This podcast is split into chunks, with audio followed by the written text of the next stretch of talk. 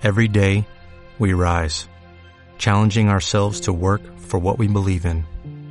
At U.S. Border Patrol, protecting our borders is more than a job, it's a calling. Agents answer the call, working together to keep our country and communities safe. If you are ready for a new mission, join U.S. Border Patrol and go beyond. Learn more at cbp.gov/careers.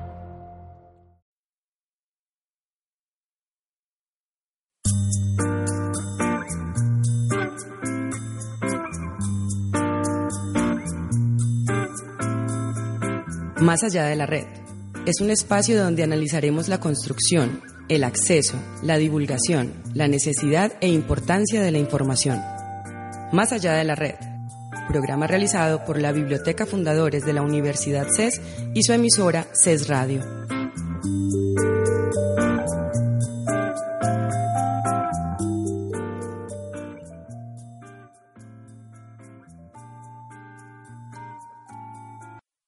Hola, saludo cordial a todos los oyentes que se conectan en este momento con Más allá de la red, programa realizado por la Biblioteca Fundadores de la Universidad CES y su emisora CES Radio. Mi nombre es John Wilber Sáenz y como siempre es un placer estar con todos ustedes. Saludo a mi compañera de mesa, Nora. Nora, ¿cómo estás? Hola John, ¿cómo estás? Eh, un saludo para ti y para todos nuestros oyentes. Les recuerdo que este programa se transmite todos los jueves a las 7 de la noche por CES Radio. Y si no han podido escuchar alguno de nuestros programas anteriores, pueden ingresar a los archivos de audio que están alojados en la página de la emisora radio.ces.edu.co. También a través de nuestra cuenta de correo bibliotecaces.gmail o biblioteca.ces.edu.co pueden contarnos sobre qué temáticas quisieran que trabajáramos en nuestros programas de más allá de la red. Les recuerdo a todos nuestros oyentes que a través de las redes sociales también pueden participar en nuestro programa. En Facebook pueden buscarnos como CES Radio. En Twitter nos encuentran a través de la cuenta arroba CES-radio en estos espacios pueden sugerirnos temáticas a tratar en futuros programas. Bueno, hoy vamos a hablar sobre la alfabetización informacional. Y para eso hemos invitado a una de las personas que yo creo que más sabe de este tema en el país y quizá en el continente americano, no sé, vamos a ver cómo, cómo se ponen las cosas. Él es Alejandro Uribe. Alejandro, bienvenido a Más Allá de la Red. No, es un gusto estar aquí y poder compartir con ustedes y con los oyentes del programa. Bueno, muchas gracias Alejandro. Eh, estás en un montón de actividades, eh, pero cuéntanos un poco mm, quién es Alejandro Uribe Tirado y cuál ha sido su trayectoria. Bueno, yo soy, pues uno puede decir muchas cosas de uno, pero va a decir como lo que normalmente uno le cuenta a la gente. Eh, no, yo estudié comunicación social periodismo en la Universidad de Antioquia cuando empecé a estudiar en la universidad, pues uno llega, pero siempre como el mundo de las tecnologías me, llamó la atención. Yo soy de la generación que le tocó que llegara a Internet. O sea, los muchachos ahora no entienden que, que eso, eso llegó. No hagan cálculos Exacto. de Entonces uno, yo estaba justo en la universidad, estaba estudiando periodismo cuando llega Internet a las universidades en, en Colombia y en Medellín, que fue hacia el año eh, 95 y como me gustaban esos temas, empecé a meterme en el mundo de Internet, pero al inicio era más una visión de periodista. Pero siempre me llamó mucho la atención la parte de, de cómo los medios de comunicación, desde la información que transmiten, deben educar. Que no solamente es informar, sino es educar. Siempre me gustó eso. Trabajando en ese asunto aparece el mundo editorial, que también era un gusto. Entonces trabajé en la revista interamericana de bibliotecología, pero era un muchacho y ahí fue que me empecé a, relacionar con la bibliotecología. Trabajé en la editorial de la universidad y siempre el mundo de la información e internet estuvo ahí.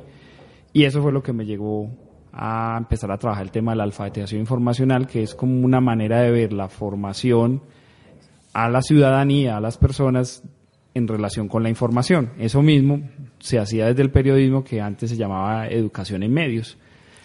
Pasaron los años y ya incluso la UNESCO ha unido esos dos trabajos, es decir, lo que inicialmente para mí era formación por carrera y después fueron espacios laborales, ya la UNESCO desde hace dos años decidió que, que este tema para UNESCO se considera como alfabetización mediática e informacional, entonces vengo varios años trabajando en eso, pero llegué por diferentes caminos a ambos temas, pero después se unieron. Muy bien, entonces precisamente ya estamos tocando el tema de alfabetización informacional. Entonces, ¿qué es la alfabetización informacional? Bueno, ahí hay muchas definiciones, yo voy a decir la más fácil. La alfabetización informacional es, alfabetización es formarse en un sentido amplio, entonces es formarse para adquirir unos conocimientos, habilidades y actitudes, uno diría que eso son competencias, que le permitan a cualquier persona, independiente de edad, nivel educativo, primero saber qué necesidad de información tiene, qué información yo necesito, esa información dónde la puedo encontrar, ese dónde puede ser en el mundo físico, los libros, las revistas, los periódicos, pero normalmente ahora es el mundo digital, ya donde encuentro la información, cómo esa información sé que es buena o no, que me sirve o no me sirve, eh, cómo organizo la información, que eso es un gran problema que tenemos ahora. Antes cuando uno estudiaba, el problema era encontrar dónde estudiaba uno, el uno o dos o tres libros que había en la biblioteca o en la casa. Ya el problema es que tenemos sobredosis o sobreintoxicación de información, entonces saber qué información escojo. Y el mundo de hoy también tiene una característica y es que ahora cualquiera puede publicar. Antes, ¿quiénes publicaban? Los periodistas, los escritores, los profesores. Los investigadores. Pero ahora cualquier persona, desde un niño hasta el abuelito de uno, puede publicar y el publicar información implica también tener unas competencias. Entonces es como todo el proceso, desde que necesito hasta terminar de generar un contenido, pues una información. Bueno, repetiste varias veces la palabra clave que creo yo que, tiene que ver con la alfabetización informacional y es competencias. Pero ¿qué competencias se desarrollan a través de la alfabetización informacional? Mira, cuando uno habla de competencia, entonces son conocimientos, habilidades y actitudes. Entonces uno diría, mire, ¿Qué se tiene que conocer en el mundo de la información de hoy? Uno debería tener conocimientos que tienen que ver que la información de hoy es producto de procesos históricos. Entonces es darse cuenta que, por ejemplo, eh, yo debería saber que, que las bases de datos, por ejemplo, en el mundo académico tienen una historia, pero que esa historia está unida, por ejemplo, a, a multinacionales del conocimiento y que eso genera cosas buenas, cosas no buenas que en respuesta a esas situaciones aparecen, por ejemplo, los movimientos de acceso abierto. es decir, yo tengo que tener unos conocimientos desde lo general hasta lo más particular. Entonces eso es como, bueno, yo debo saber un poquitico de contexto. Cuando busco información, yo debo tener ciertos conocimientos de un tema. Eh, si yo busco algo de energía nuclear y no sé nada de energía nuclear, Wikipedia me sirve. Porque Wikipedia es un lugar donde te dan una información básica con sus defectos, porque de pronto no es una información del todo evaluada, pero si yo no sé algo con la definición de Wikipedia, me enteré. Pero si yo sé algo de un tema, Wikipedia ya no me sirve, ya me tienen que servir otras fuentes. Entonces hay que tener unos conocimientos de la disciplina o el tema que a uno le interese, pues para poderlo hacer. Unas habilidades, si yo no sé buscar en Internet, pues pierdo tiempo. Si yo no sé buscar en una biblioteca o en una base de datos, pierdo tiempo. Es decir, hay unas habilidades que son como instrumentales que uno debería saber hacer. Y hay unas actitudes que tienen que ver como la manera en que yo consigo las cosas. Entonces está el estudiante que busca en Google y lo que pone en, su, en el trabajo son los tres primeros cosas que Registros que aparecen. Pero usted debería conocer que hay veces Google a la gente, esos tres primeros les pagan para poder estar ahí. Entonces es eso, es como una unión de, de cosas que se van dando. Entonces por eso son conocimientos, habilidades y actitudes en cualquiera de las competencias que suman las, competencias informacionales. Entonces la alfabetización informacional no es algo exclusivo para, para investigadores o, o, para, digamos así, la labor académica. Eso también sirve de pronto también para la vida diaria de, de, de alguna persona que necesita aclarar alguna duda o que necesita de pronto hasta hacer un trámite. Eh, ese es el sentido amplio. Lo que pasa es que los mayores desarrollos y prácticas se han dado en el contexto académico, sobre todo en el contexto de las universidades, en la mayoría de los países, en otros países sí está muy a nivel de ciudadanía o de educación escolar, pero eso es para cualquier persona. Entonces yo siempre pongo ejemplos como de la vida diaria. Yo voy a comprar un televisor.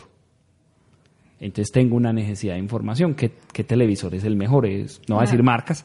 ¿Cuáles son las tal, últimas tal, Tal, plano, no plano, tal cosa. Entonces uno qué tiene que hacer? Uno qué hace? Uno va y le pregunta a los vecinos y a los amigos que tienen televisor. Uno coge todo folleto de, supermercado que haya o uno va y se mete a internet y se mete a un sitio que normalmente uno pone preguntas y tiene muchas respuestas.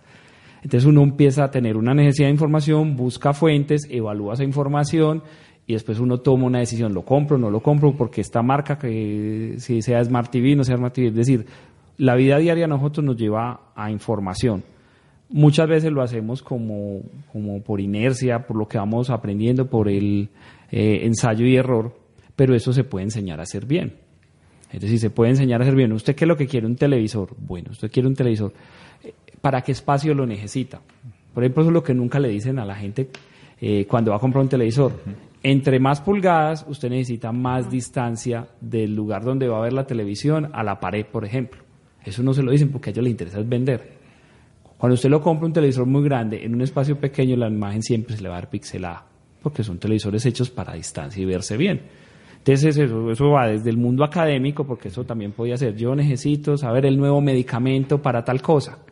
Entonces yo tengo que, que necesito ir a buscar en las fuentes adecuadas. Normalmente en el mundo académico son bases de datos, pero hay veces las bases de datos tienen información de cierto tipo y de pronto son en otros espacios abiertos que otra información. Es decir, por eso es para la vida en general. La UNESCO por eso ha decidido que este es un aprendizaje transversal, es decir, que se debe enseñar en todos los niveles educativos y se debe enseñar a toda la ciudadanía y está reconocido por UNESCO, incluso por, por recomendaciones de UNESCO que obligan a los países a que esto se debería enseñar. Ya el dicho al hecho es lo que, que es lo que se viene. Alejandro, al principio mencionaste que eh, la información y conocimiento la encontrábamos cuando hablabas de, la llegada también del Internet, más o menos por el año 95, en cualquier lugar, en las enciclopedias de la casa y demás, y que el mundo digital ha venido a ser el medio para, para acceder generalmente al conocimiento. En este sentido, eh, ¿cómo se percibe la diferencia entre la alfabetización informacional y la alfabetización digital? Bueno, eso es una pregunta muy interesante. Primero porque en los términos muchas veces los teóricos ni la gente se... Hay acuerdos, todavía hay términos que no son como del todo universales. Entonces, para algunas personas existen diferentes tipos de alfabetización. Primero, la palabra alfabetización puede costar, porque siempre en nuestros contextos, que es diferente al contexto anglosajón, eh, a uno le decían analfabeta y uno se siente insultado. Pero si uno se pone a pensar, uno es analfabeta en un montón de cosas, porque ¿qué es analfabeta? No sé de algo. Entonces esa palabra cuesta. La UNESCO reconoce y en general la mayoría de las personas que han trabajado el tema dice, mira, hay múltiples alfabetizaciones que se necesitan en el mundo de hoy, por eso se habla incluso de multialfabetismos, que terminan hablándose multicompetencias, que es como la manera de, de estructurar. Uno dice, una persona en el mundo de hoy para salir adelante necesita saber leer y escribir y las partes matemáticas. Nuestros abuelos con eso lograban levantar una familia de 12 hijos y en el mundo de hoy eso ya no es suficiente. Y quizás sin, sin, matemática incluso, ¿no? Salían con, con, lo mínimo, lograban, hay veces incluso sin lo mínimo lo lograban. Pero el mundo de hoy es distinto, entonces necesitamos saber leer y escribir y lo matemático, eso es la alfabetización básica. Cada vez se habla de que necesitamos más alfabetización funcional, que es comprender lo que leemos o lo que analizamos o lo que contamos pues en las matemáticas. Eso es lo que a nuestros países les falta mucho. Por eso cuando nos hacen las pruebas PISA nos va mal, cuando los estudiantes se presentan a la Universidad de Antioquia hacen la competencia lectora, muchos nos pasan, no es porque no sepan leer y escribir, es que no comprenden, es decir, eso es una habilidad que se tiene que ir perfeccionando. Entonces se habla de alfabetización funcional, viene la alfabetización tecnológica, que sería una alfabetización informática, tiene los dos nombres, y vendría la alfabetización informacional, que es más hacia el contenido, a la información. Entonces, para algunos teóricos, lo digital incluye lo informático y lo informacional. Para otros teóricos, lo informacional incluye lo digital e incluye lo informático. O sea, ahí no hay un acuerdo. Nuestros países normalmente le han puesto más el nombre de alfabetización digital porque es un nombre más de mercadeo, pero no hay un acuerdo. ¿Qué es más? Es que lo digital es el medio más que el contenido. Entonces es como el énfasis. Algunos le hacen más énfasis al contenido y otros al medio pero otros conciben que el medio no es solo lo informático, porque en la información, aunque tengamos la gran mayoría de cosas eh, a nivel digital, por decirlo así, la información sigue circulando por los medios análogos todavía. O sea, por eso existe el periódico impreso y existe el periódico digital. Es decir, en estos momentos tenemos una confluencia de medios, entonces también casarse solo que es do digital tiene su problema, pero ahí no hay un acuerdo. Volviendo al punto anterior, me llamó mucho la atención el ejemplo que habías puesto del televisor, pero trasladándolo al, digamos, al ambiente político, pues como a lo que se tiene que enfrentar una persona para escoger un, candidato, la información que tiene que, buscar o que eh, me llama mucho eso la atención porque porque me parece que precisamente por eso es que estamos de pronto como estamos, porque no hay un conocimiento o no hay, no hay como un interés de, buscar las fuentes adecuadas para poder informarse y tener, digamos, así un criterio para poder elegir un, candidato. Siempre he dicho que la información es poder. Entonces, formar a las personas para que estén más informadas es un acto revolucionario y en muchas épocas de la historia de la humanidad eso ha sido. Antes los libros eran solo para los monjes y cuando se empezaron a socializar eso fue revolucionario antes Internet era solo para el gobierno de Estados Unidos y su uh, campaña militar, porque era la Guerra Fría. Es decir, la información y el formar a la gente en, ciertas cosas siempre ha sido problemático. Yo les hablaba ahorita de las alfabetizaciones, como una, varias alfabetizaciones, pero entonces han empezado a aparecer propuestas, es que si reconocemos la palabra alfabetización como no sé de cosas, entonces se habla de alfabetización científica, es decir, la gente no sabe de los científicos, se le debería enseñar alfabetización política, no sabemos de lo político, nos deberían enseñar. Entonces ahí aparece ese tipo de, alfabetización, que se le aplicaría los mismos pasos para uno aprender. Vamos a hacer una pequeña pausa, pero ya regresamos con este tema tan interesante de alfabetización informacional y nuestro invitado Alejandro Uribe. Las bibliotecas son esos espacios donde se genera la búsqueda del conocimiento y el desarrollo. En nuestro programa te contaremos sobre el aporte que hacen las bibliotecas a la sociedad, la cultura y la ciencia. Más allá de la red, programa realizado por la Biblioteca Fundadores de la Universidad CES y su emisora CES Radio.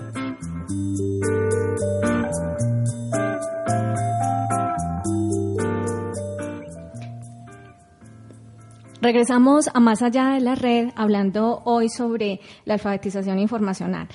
Eh, Alejandro, teniendo en cuenta esa apreciación que hacías antes de ir a la pausa, eh, me queda a mí una inquietud. Entonces, podemos hablar que actualmente existen analfabetas informacionales. Sí, uno diría que sí, y todos de una u otra manera tenemos nuestro grado de analfabetismo. El hecho de ser un profesor e investigador no quiere decir que usted se las sabe todas.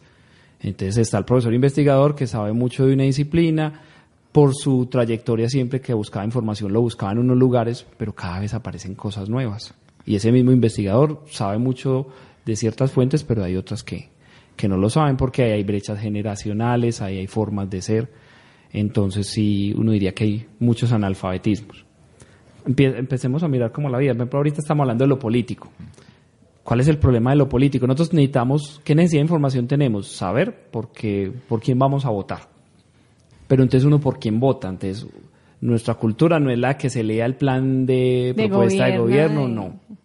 Lo que más acerca a conocer un poquitico lo que dicen los políticos son los programas de, medios de comunicación que hacen esos debates pero los políticos pueden decir lo que quieran en un debate, pero después, como no lo pusieron en su plan, que realmente es lo que los obliga, pues terminan haciendo lo que, lo que quiere. ¿Qué debería saber la gente en alfabetización informacional o alfabetización política? Bueno, trayectoria del político. Pasa que en nuestro contexto hay veces la trayectoria del político o se esconde o se saca a terciversada. O se olvida. Entonces, la campaña que se está viviendo, por ejemplo, en Medellín en estos momentos tiene mucho de eso o, la, o para la gobernación de Antioquia. Entonces hay unos candidatos que les están dando mucha información, mire, cuando fue alcalde o cuando fue tal cosa, ta, ta. Entonces nos centramos muchas veces más en el chisme, eso es información y que sería importante tomar decisiones, pero no nos centramos como en conocer otros aspectos. Entonces uno diría, en la vida en general hay mucho analfabetismo. Lo que pasa es que nos cuesta reconocerlo porque es decir, yo no sé. Y hay personas que reconocer que no sé cuando trabajo en eso, cuesta. Por eso hay políticos que firman leyes y se después se dan cuenta de que, no la leí, no sabía qué decía. Es decir, en todas partes nos pasa eso. Bueno, Alejandro, otra pregunta que quería hacerte tiene que ver con, en términos de bibliotecas y particularmente de bibliotecas universitarias, cómo se pueden trabajar estas herramientas de alfabetización informacional, tu experiencia en otros países, tu experiencia en España con tu doctorado, cómo es el panorama de las bibliotecas universitarias y su, y su apuesta por desarrollar estas habilidades en los usuarios. Lo primero uno diría que, que es una función obligatoria de toda biblioteca, sea universitaria o pública, escolar, es decir, siempre ha habido las bibliotecas han tenido claro que tienen que formar a sus usuarios para que manejen mejor la información. Ahora eso se llama alfabetización informacional o multialfabetismos. Antes se llamaba formación de usuarios, que igual se puede seguir llamando así porque es un nombre genérico. Entonces siempre ha sido una obligación de las bibliotecas. ¿Qué ha cambiado? Que las bibliotecas antes formaban era la información que está dentro de nuestras bibliotecas. Pero el mundo de hoy es un mundo donde es la información que está en nuestras bibliotecas, pero la información que está alrededor, que está en Internet. Y entonces esa función se le amplió a la biblioteca. Es decir, ya no es solo suficiente enseñar a cómo buscar los libros en el catálogo de la biblioteca, sino cómo buscar en el mundo de hoy. Puede ser un catálogo, puede ser en la prensa, puede ser en Internet, puede ser en Internet en una base de datos, en Internet en un blog. es decir, es una función que hay que enseñar porque son los bibliotecólogos las personas que tienen más conocimientos de la calidad de la información y pueden dar más elementos para eso. Entonces eso es primero que es una obligación. ¿Cómo enseñarlo? Que sería la parte didáctica. En el mundo hay muchas experiencias en estos momentos, es decir, bibliotecas que tienen grandes programas con que enseñan las seis o siete competencias. En algunas universidades es obligatorio, entonces el estudiante para graduarse en algunas universidades tiene que mostrar competencia en inglés. En unas ciertas universidades tiene que mostrar competencias informacionales, es decir, que sabe manejar la información. Entonces, en algunas es obligatorio. En algunas la biblioteca ofrece sus cursos, pero es opcional. Y en otras universidades la biblioteca y sus bibliotecarios o bibliotecólogos se convierten en profesores en diferentes cursos. Porque hay cursos de las diferentes disciplinas donde la información es, pues siempre la información es clave, pero hay algunos donde es más evidente. Un curso de metodología de la investigación, usted no pasa una investigación si no hace una buena revisión bibliográfica. O hay cursos que tienen que ver con, con la publicación de contenidos, entonces ahí también es esa parte. Entonces ahí sí hay una gran variedad. Lo que uno sí ve como tendencia es que esto está creciendo y que está siendo en términos competitivos una ventaja diferencial, por llamarlo así, de las universidades. Entonces hay universidades que dicen, miren, yo aseguro que mis estudiantes, mis egresados son competentes informacionales. Cuando ya van a las organizaciones, las empresas, se demuestra que esos estudiantes tenían esas competencias. Eso es una ventaja diferencial sobre el estudiante o la universidad que nos le ha puesto mucho cuidado a formar en estas competencias. Entonces, por eso uno empieza a encontrar, pues, nosotros hicimos un trabajo y fue coger las universidades de la lista de Shanghái, que es la más conocida, las 10 primeras, y mirar cómo estaban ellos en el programa de Alfin. Y uno encuentra que son de los mejores programas, entonces que hay una relación directa en eso. Entonces uno ve que, que es un tema que, que en las universidades se enfoca de diferentes maneras, pero se debe enfocar. Hay casos como universidades que donde el rector sacó, el Consejo Superior sacó alguna resolución, dice, mire, esto se tiene que enseñar. Señores bibliotecas, señores organización didáctica, como lo llaman en cada universidad, monteme esto para todos los estudiantes y hay que hacerlo. Entonces, son maneras distintas, eso depende del contexto. Alejandro, pero entonces en ese sentido me pregunto, de quién es competencia formar en alfabetización informacional, porque siento como que esa responsabilidad está recayendo directamente sobre las bibliotecas, eh, particular, como decías ahorita, de, de cualquier tipología. Pero ¿de quién es competencia esa formación? Uno diría que una institución ecoeducativa es competencia de los directivos porque tienen que apoyar el programa, sea que esté desde la biblioteca o de la dependencia que lo maneje de los profesores porque hay contextos donde estos programas o la formación en estos temas son transversales, es decir, entonces es un profesor con un bibliotecario y lo trabajan juntos. Hay universidades que tomaron la decisión, miren, no, los bibliotecarios no van a ser, los bibliotecólogos no, no van a ser los que se encargan de esto, son los asesores. Los que se encargan de esto son los profesores porque en cada materia deberían enseñar a buscar la información de la materia enseñar a que tienen que al final producir algún texto, un ensayo, un trabajo y eso es una competencia. Por eso cambia mucho los modelos y el contexto de las universidades porque depende del dinero. No es lo mismo enseñar esto en la Universidad de Sao Paulo que tiene 300.000 estudiantes, entonces es difícil la logística de que 300.000 estudiantes pasen por cursos en una biblioteca. Eso no es viable, entonces toman la decisión de que esto debe hacerse a través de los profesores pero hay universidades donde tienen 5.000, 10.000 estudiantes, dicen nosotros sí tenemos la capacidad de que esto sea un curso obligatorio, que todos pasen por la biblioteca y que los profesores, es decir, ahí el modelo de la responsabilidad de quién en la institución, directivos, profesores, bibliotecólogos y de los estudiantes, porque tienen un gran problema en el mundo de hoy. Y es que los estudiantes son competentes digitalmente o informáticamente, por llamarlo de alguna manera, es decir, los, los aparatos los saben manejar, eso los hace creer que saben manejar la información, pero estudios en nuestro contexto y en todo el mundo se demuestra que no. Es decir, bueno, cuando tienen que usarla de manera educativa o académica, eh, no lo saben hacer. Entonces, por ejemplo, se están dando experiencias como usar el WhatsApp de manera educativa. Y ya, como lo están utilizando así, se mide si sí lo están usando bien y se demuestra que para chismosear somos muy buenos, pero cuando yo tengo que responderle al profesor una pregunta académica por el WhatsApp, ahí ya, ahí ya cambia la conto porque tienen que haber ciertas competencias. Yo no puedo responderle a un profesor con emoticones. En el WhatsApp uno si le va a escribir a la novia le pone un besito y se entiende. Es decir, cada medio y cada información tiene sus dinámicas. Precisamente sobre ese punto había leído un artículo en el blog de Enrique Danz del 28 de julio y es bastante duro en ese respecto, sobre todo en el título, porque arranca diciendo que es un mito eso del, del nativo digital que pues eso realmente no, no determina si una persona se ha apropiado realmente de las tecnologías. Voy a citar pues textualmente algo que, que él acá menciona, que es un error garrafal pensar que simplemente por haber nacido a partir de un año determinado y vivir en un entorno en el que la tecnología está siendo cada vez más presente, iban a incorporar de manera supuestamente natural como si estuviesen más preparados para ello, cuando realmente no es así. Y menciona precisamente eso que acabas de mencionar de, del WhatsApp, que se vuelven muy diestros a la hora de manejar algún servicio o algún juego, pero a la hora de, de apropiarse, por ejemplo, de alguna parte conceptual, acerca del manejo de las tecnologías se rajan completamente. Es bastante categórico esto. Y pues va un poco más allá en cuanto a la responsabilidad de implementar un programa de alfabetización informacional. Y me hace acordar mucho del contexto eh, del país, porque se cree que con solo darle tablets a, o llenar de equipamiento un, colegio, darle una sala de computadores, ya, con eso ya están teniendo habilidades informacionales. Eso que dices es, muy evidente en los estudiantes. Yo que tengo estudiantes, eh, es, es mm, al mismo tiempo un poco preocupante porque se dan por hechos muchas cosas uno como profesor, incluso los mismos padres de familia, el gobierno, eh, dan por hecho que sí, que, que el saber eh, manejar un equipo informático ya le da capacidades para mm, tener claridad en cuál es la información adecuada para usar o no. Sí, lo que uno tiene que ver es que, por ejemplo, nuestros gobiernos normalmente iniciaron sus proyectos fueron proyectos de, de, adquisición de tecnologías, porque además es lo más fácil, lo que más se ve y saca en indicadores mucho más fácil, el aprendizaje es más difícil.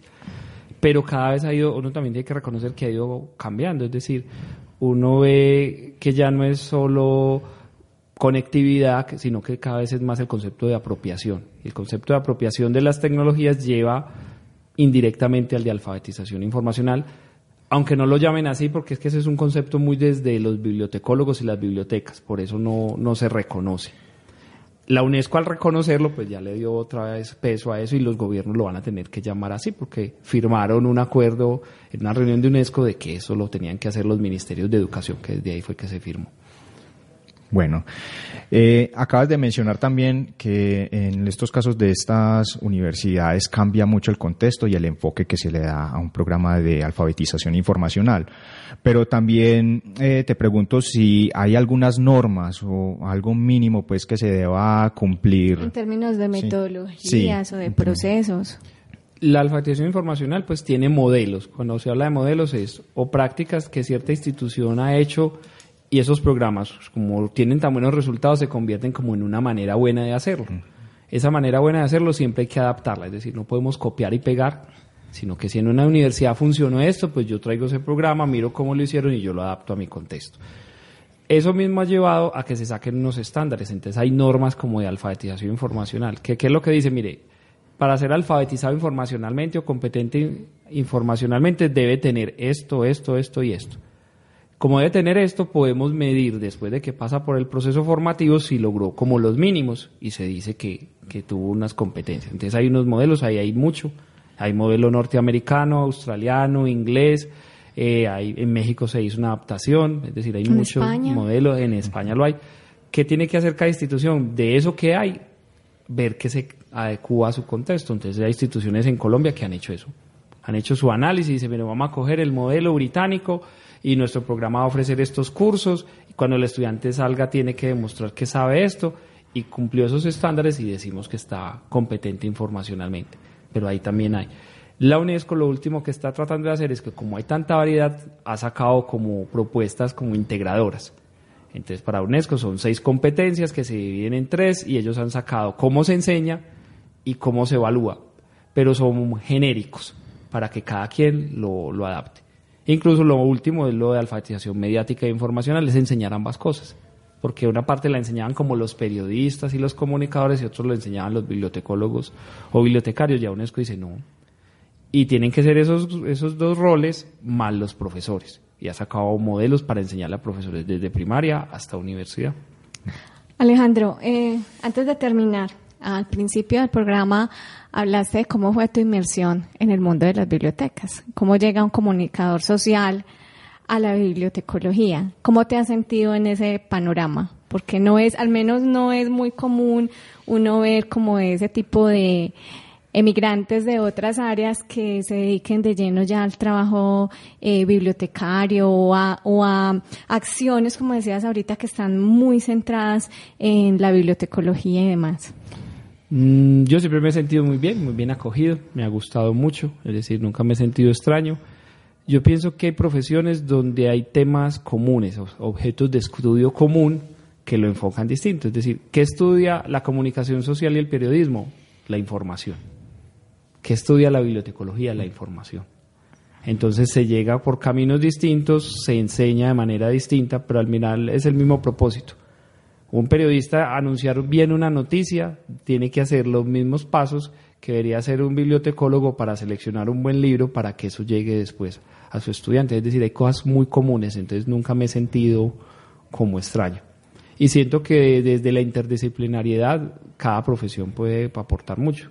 Siento que las bibliotecas han crecido mucho en la medida en que han tenido visiones no solo de bibliotecólogos, sino visiones de comunicadores, pero han tenido visiones de administradores o gerentes, han tenido visiones de personas de la cultura, de gestores culturales, y eso ha hecho que, que, se amplíe la visión para que no sea tan instrumental. O sea, el bibliotecólogo, ese referente de el bibliotecólogo o la bibliotecaria con gafitas que organiza libros, eso ha ido cambiando libros. Pero eso cambia en la medida. Eso cambia en la medida en que las personas vean que hay mucho más. En Medellín los parques biblioteca han ayudado mucho eso. Es decir, las bibliotecas son para muchas cosas no solo para leer, sino para relacionarse, aprender, eh, generar proyectos, emprendimiento, es decir, las bibliotecas en el mundo son cada vez un lugar donde el centro son los libros y la información y eso, pero que es para muchas cosas. Yo siempre he visto las bibliotecas como como una empresa. Alguien me preguntaba en esos días al respecto y yo les decía, una biblioteca es una empresa con un sentido social o con una, digamos que con un insumo informacional, pero al fin y al cabo se hace todo lo que se hace en, en una empresa común y corriente. Hay que pensar de pronto en, en la operación, en la producción, en el factor humano, en el presupuesto, en los servicios y demás. Y lo que decías ahorita es de que todos esos todas esas otras áreas llegan a enriquecer eh, aspectos, espacios y dinámicas y al mismo tiempo mm, permiten la transformación de la concepción de esos imaginarios en términos de bibliotecas que han existido durante tanto tiempo en, en el medio en general.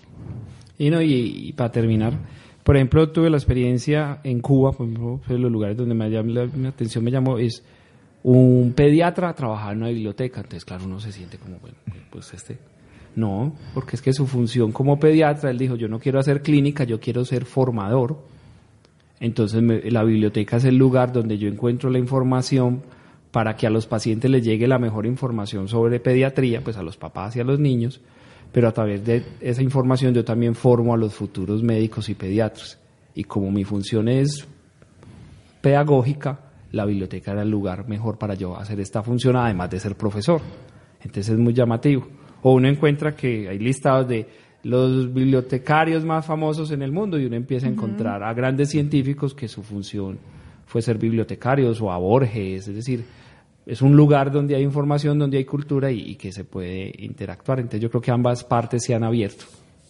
No, muy interesante esto, sobre todo para los oyentes que nada más imaginan la biblioteca como un lugar cerrado y no como, como otro espacio más para, para poder desempeñar alguna profesión que seguramente no tenían ni idea que también tenía cabida dentro de la biblioteca. Bueno, pero ya muy bueno el tema y todo, pero ya se nos, ha acabado el, tiempo. Alejandro, quiero agradecerte el haberte tomado el tiempo para venir a compartir con nosotros, eh, compartir este tema que es tan vigente, que es de tanta actualidad. Nos queda muchísimo en el tintero, por decir, pero nuevamente agradecerte por estar acá. No, a ustedes muchas gracias. A los que les interese el tema, en la red pueden buscar por Alfin Colombia, Alfatización Informacional, entonces hay una sigla que lo llaman Alfin, o Alfin Iberoamérica, donde van a encontrar experiencias de Colombia y de Iberoamérica sobre este tema, no solo para bibliotecólogos, sino para estudiantes, para profesores, o sea, el que quiera trabajar este tema porque le interesa y vea la necesidad, según su rol, ahí van a encontrar cuestiones de todo el mundo que de ahí se aprende. También tienes un blog que es constantemente actualizado. Sí, sí. Entonces, por Alfin Colombia o por Alfin Iberoamérica encuentran, también hay cuenta en, Facebook, con grupo, página, es decir, en las redes sociales, por ahí estamos en todas partes. Bueno, busquen Alejandro Uribe Tirado, también encuentran ese referente de alfabetización informacional. Bueno, a todos nuestros oyentes los invitamos a que sigan conectados con nosotros todos los jueves a las 7 pm por CES Radio. Hasta pronto.